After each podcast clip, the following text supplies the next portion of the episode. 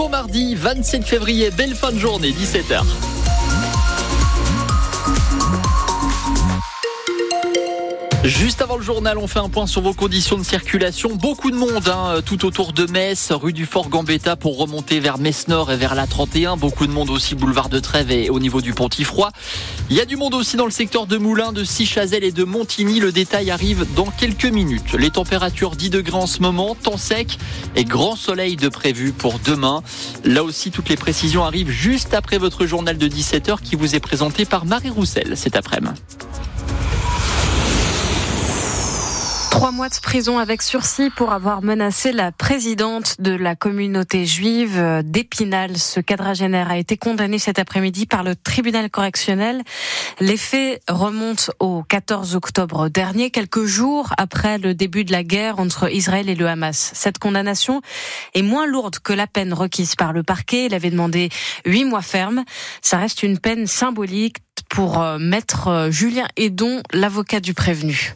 La peine qui a été prononcée, c'est une peine qui, qui est extrêmement euh, légère, extrêmement modeste. C'est trois mois avec sursis, c'est une peine qui est quasiment symbolique. Cette décision-là reste sévère euh, au vu du dossier, puisque dans le dossier, il n'y a euh, absolument aucun élément qui vient déterminer que les faits de menace ont été réitérés et donc que l'infraction euh, est, est, caractérisée. On se situe en octobre, on se situe le 14 octobre, une semaine après le, le, le début de, du, du, conflit actuel au, Proche-Orient. Au moment où les réactions sont assez vives, mon client conteste avoir proféré des menaces, mon client reconnaît avoir passé un coup de fil. Il ne reconnaît pas en avoir passé plusieurs. C'est une période pendant laquelle il y a énormément de battage médiatique autour de, de, de cette guerre-là. On lui reproche d'avoir menacé cette personne-là. Lui, il conteste d'avoir menacé. C'est bien pour cette raison-là que j'avais euh, demandé au, tribunal de, prononcer sa relaxe.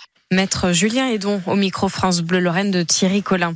Un arsenal, euh, un arsenal découvert chez Alain Delon dans le Loiret. Les gendarmes ont saisi plus de 70 armes à feu et 3000 munitions détenues euh, par l'acteur sans autorisation. D'après le parquet de Montargis, une enquête est ouverte pour détention illicite d'armes. La sortie du dernier film de Jacques Doyon, CE2, reporté jusqu'à nouvel ordre, annonce de la production, alors que le réalisateur est mis en cause par plusieurs actrices, dont Judith Godrèche pour des violences sexuelles. Initialement, le film devait sortir en salle le 27 mars.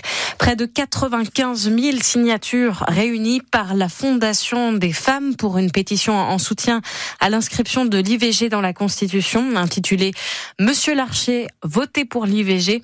Le président du Sénat s'oppose à cette révision constitutionnelle. La Chambre haute doit se prononcer demain. Autre pétition, cette fois contre la vente de poissons destinés à la pêche au vif chez Decathlon à Oudemont, dans le Grand Nancy. Elle a réuni près de 14 000 signatures lancées par l'association de défense des animaux. La Paz qui dénonce un acte de torture. La pêche au vif, tout comme la vente de poissons comme appât, sont des pratiques légales en France aujourd'hui.